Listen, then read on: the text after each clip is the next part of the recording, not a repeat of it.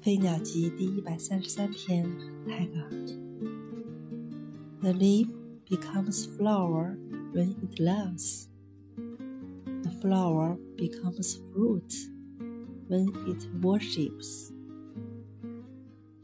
绿叶恋爱时变成了花儿，花儿崇拜时变成了果实。